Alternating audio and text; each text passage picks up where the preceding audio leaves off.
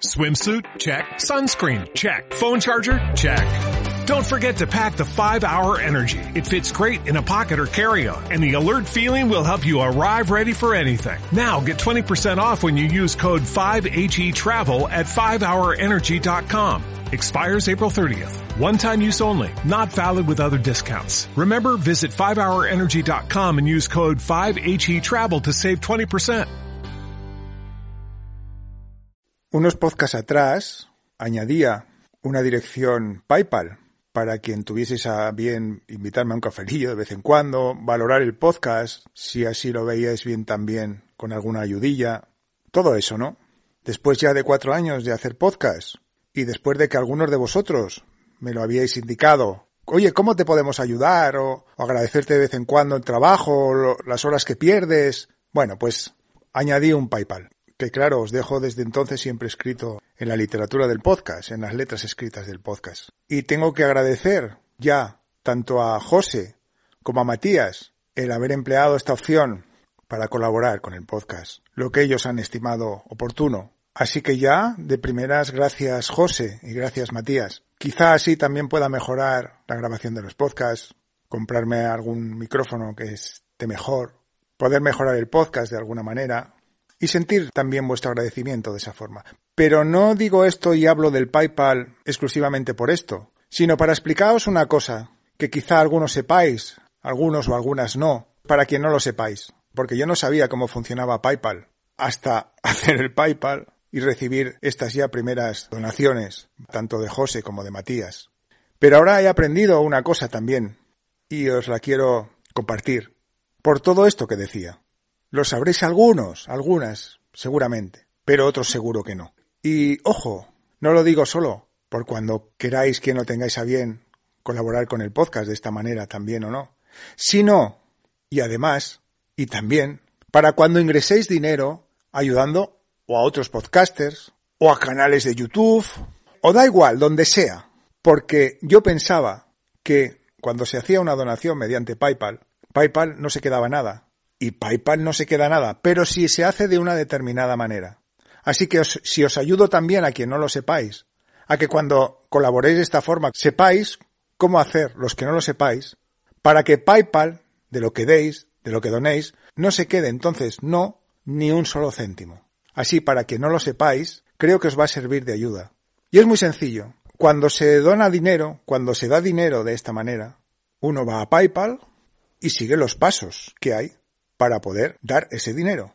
Es decir, primero se selecciona a quién se le quiere enviar el dinero, a continuación se pone la cantidad que se quiere dar, a continuación se pone, si se quiere, el concepto, pues no sé, ayuda al podcast, o de parte mía, o lo que sea.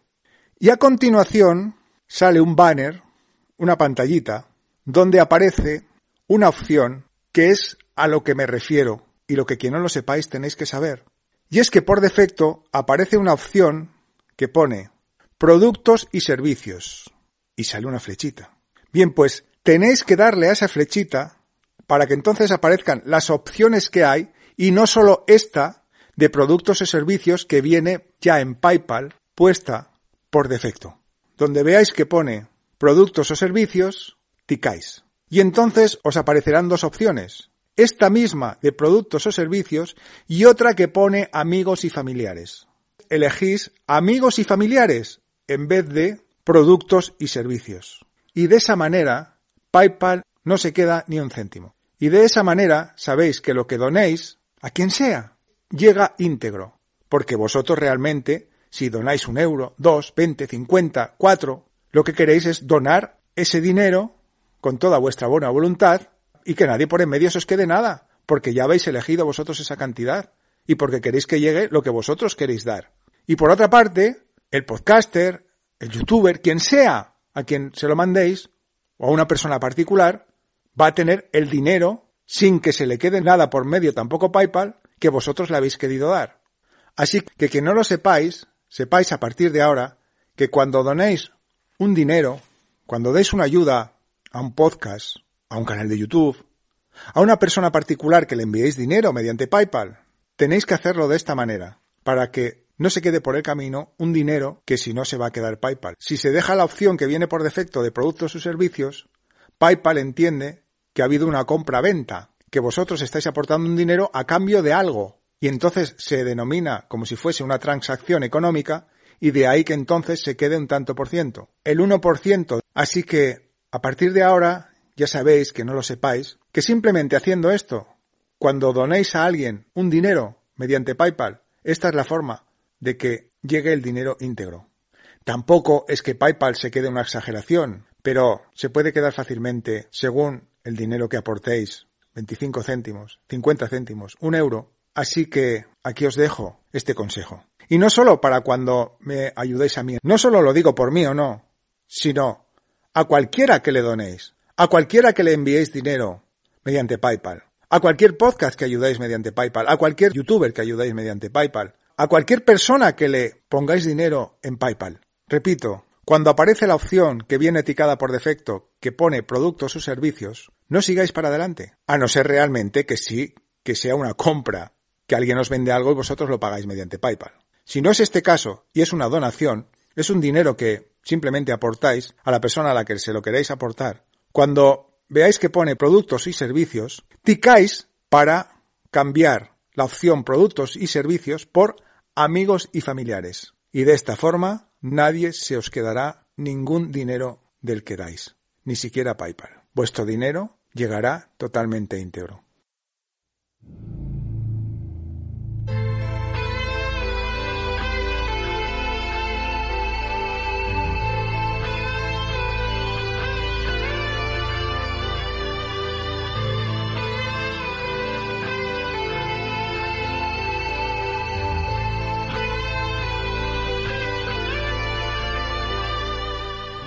Pero yo puedo ser mujer aunque tenga pene.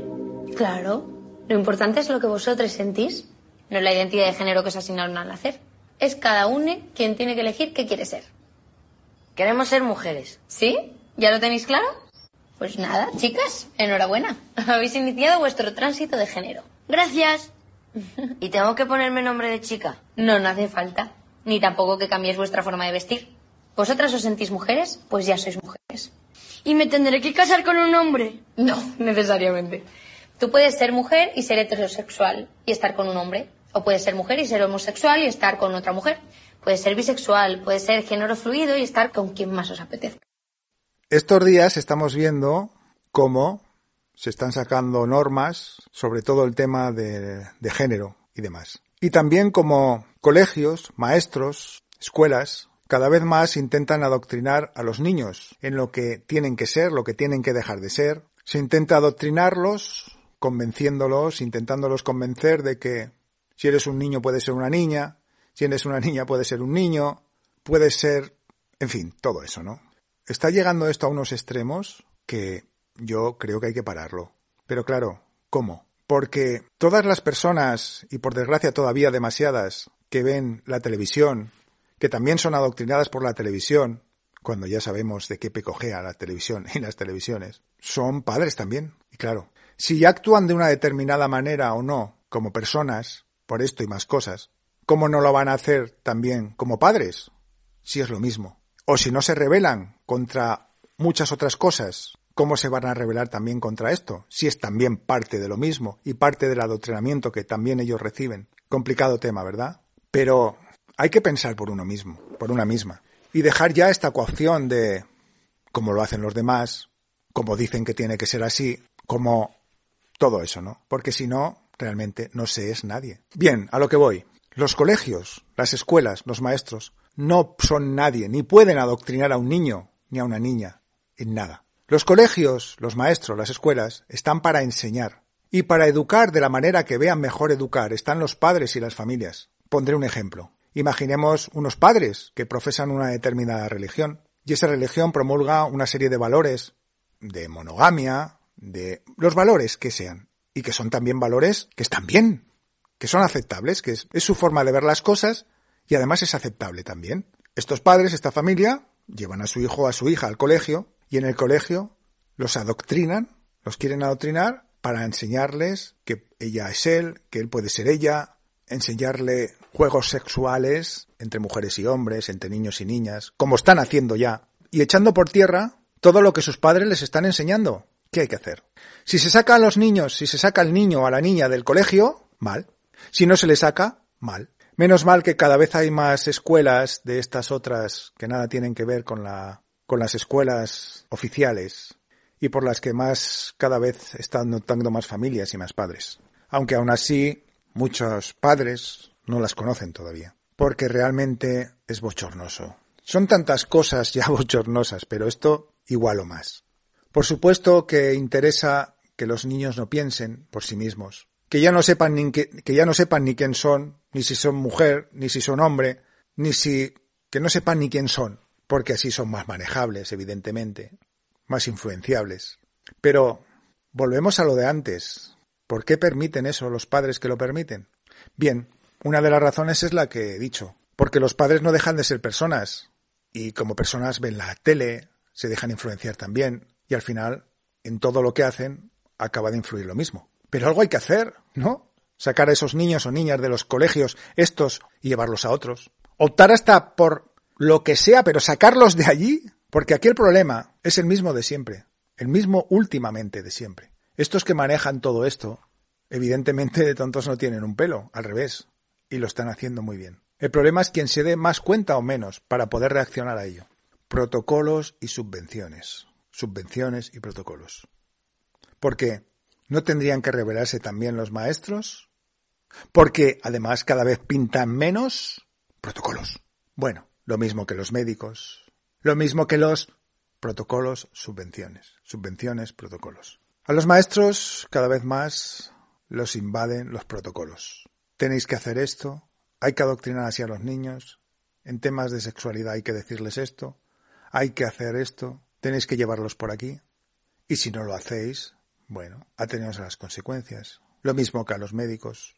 Si no hacéis lo que os mandan los protocolos, ateneos a las consecuencias. Quizá os expedientemos, quizá los monumentos económicos que recibís se van a reducir, ya sabemos, ¿no? Y de esta forma, los maestros cada vez más también comprados. Como comprados tantos y tantos médicos, como comprados tantos y tantos jueces, como comprados tantos y tantos gremios. Pero, si quieren o los que quieran seguir siendo de esa forma manipulables, o no siendo nada ni nadie, que es lo que son al final, hay quienes no lo seremos nunca y por lo que hay que luchar. Pero claro, subvenciones, protocolos, protocolos, subvenciones. Donde no llegan los protocolos, llegan las subvenciones. ¿Por qué? ¿Se tendrían que revelar los maestros? Sí. Pero, si no lo hacen los maestros, ¿se tendrían que revelar los padres, las asociaciones de padres? Claro. Pero tampoco lo hacen, en general. Subvenciones. Subvenciones, subvenciones. Donde no llegan los protocolos, llegan las subvenciones. Asociación de padres, es decir, APAS. ¿Quiénes a la mayoría o muchas de estas asociaciones los proveen de material? ¿Los proveen de ayudas para poder seguir pagando cada mes el alquiler de locales donde se reúnen? etc. A callarse también. Pero, ¿así queremos continuar? Es como todas estas huelgas, todos estos paros, ¿no? Lo de los transportistas. Al final, medio comprados también, se acabó la huelga. El paro. Unas pequeñas ayudas y todos contentos el mal menor. ¿Y qué sucede? Huelga de transportistas, les damos unas pequeñas subvenciones, unas pequeñas ayudas, dentro de que lo van a tener parecido, pero los dejamos un poco contentos, se acaba el paro, se acaba la huelga. De la misma manera que si hubiese mañana una huelga de mineros, una huelga de agricultores, harían lo mismo. Pero vamos a ver, ¿cuántos transportistas hay en el país? Me voy a inventar una cifra, ¿eh? No lo sé. Dos millones, venga contentamos un poquito esos dos millones y nos quitamos el problema de en medio. ¿Cuántos ganaderos hay? Me invento la cifra, ¿eh? No la sé. Otros dos millones. Hacemos lo mismo. ¿Cuántos agricultores? ¿Un millón? Hacemos lo mismo. Pero ¿cuántos habitantes tiene el país? ¿Casi 50 millones? Lo redondeamos, venga, 50 millones. Dan pequeñas limosnas, otras pequeñas subvenciones, para contentar simplemente, porque al final si suben 20 en algo, dan una limosna de dos y al final es como si han subido 18. Sigue todo igual, ¿no? Pero de esta manera compran a cuántos lo sumamos, dos millones de ganaderos, por inventarme una cifra, dos millones de transportistas, un millón a los que sean de agricultores, ¿eh? ¿Y el resto hasta los 50 millones? ¿Qué es lo importante?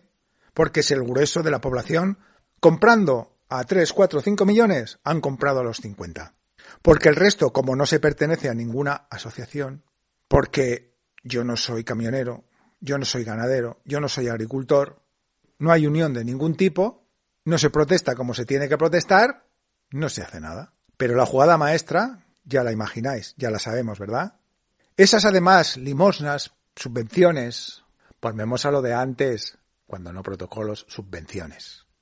Esas pequeñas subvenciones que se dan para contentar a esos colectivos, ¿de dónde salen? De subir más los impuestos y de subir más la lacra impositiva al resto, a los que precisamente no somos ganaderos, ni agricultores, ni transportistas, y que como no tenemos unión, no hacemos nada.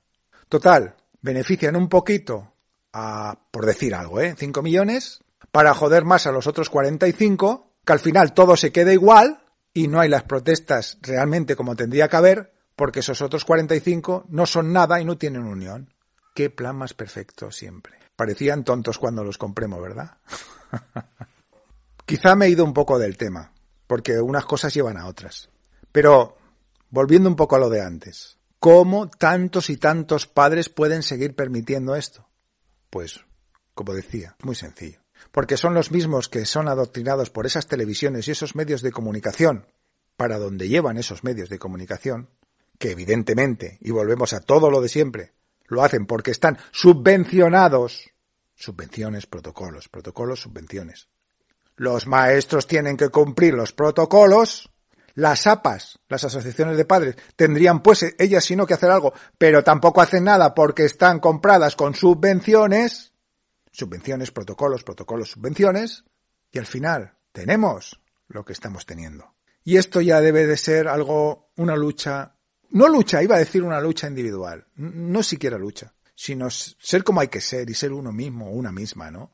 Y dejarse de no, es que si hago esto, me dirán esto, me tratarán de esto, iré en contra de todos estos demás padres, iré... Pues ¿qué pasa? Entonces, ¿qué hacemos? Si mañana los demás, lo que siempre se dice, ¿no? Se tiran por un barranco, nos tiraremos todos. Si no lo paramos ahora, o lo paramos en poco, lo sabemos parar, seguirá, por ejemplo, esto de la educación. Los niños, las niñas, ya no sabrán quién son, si hombres, mujeres, si cualquier cosa. Yo no fui al colegio para que me enseñaran con quién acostarme. Yo fui al colegio para que me enseñaran lo que tiene que saber una persona para triunfar en la vida, para adquirir saber. No fui al colegio para que me dijeran en qué Dios tengo que creer, porque eso lo decido yo. Porque yo tengo la capacidad mental y moral para decidir qué es lo correcto, qué es lo ético, qué es lo que me conviene a mí. A los chicos hay que darles la libertad de decidir. Y para eso, ¿sabe usted cuál es el ingrediente? Ser culto. Ser culto, estar bien instruido, ser capaz, mirarte al espejo y decir yo puedo porque sé. Esa es la misión del Ministerio de Educación. Y no instalar en las mentes de los chicos qué tienen que decir, cómo tienen que pensar, a quién tienen que odiar. No están los colegios para adoctrinar. No están los maestros para adoctrinar y para decirle a un niño qué opción sexual debe seguir, si puede ser tanto niño como niña. No está para eso un colegio. El colegio está para enseñar y para educar en valores básicos, tolerancia, ser buenas personas, tener buenas actitudes. Pero eso es totalmente diferente. Totalmente diferente al adoctrinamiento de lo que estamos hablando, de lo que estoy hablando. Y termino el podcast de hoy con unos datos. Y después de esto, quien siga no queriendo ver las cosas simplemente es porque no quiere. Los beneficios de Hacienda se han disparado a niveles estratosféricos, porque cuanto más nos machacan impuestos, evidente más recaudan. Cuanto más suben los precios, más recaudan. Nos asfixian, suben los precios de la gasolina, suben y aún ganan más, claro. Entonces, ¿cómo no van a dejar de subir los precios? ¿Cómo no van a dejar de hacer todo esto? Simplemente, en los dos primeros meses de este año, en enero y febrero, Hacienda ha marcado un máximo histórico en ganancias. Un 20% más de ganancias que lo que hubiese sido más la normalidad. Ha recaudado, simplemente en estos meses pasados, ya recaudó muchísimo más en 2021. Pero por ceñirnos más a la actualidad y por ceñirnos más a cuanto más nos están apretando, pues simplemente en estos dos meses pasados, en enero y febrero, ha recaudado, atención al dato, 40.000 millones de euros. Como digo, un 20% más, marcando un máximo histórico. Pero claro, hablamos, por ejemplo, también de las eléctricas. Ya sabemos el tema de la luz, ¿verdad? Y las subidas y la subida. Pues, por ejemplo, Iberdrola gana 3.885 millones y bate también otro récord de beneficios. Pero, ¿nos vamos a la otra pata de la ecuación? Los bancos. La banca española obtuvo un beneficio de 15.100 millones de euros en 2021. Repito, quien no se da cuenta o no se quiera dar cuenta ya de las cosas es precisamente por eso, porque no quiere.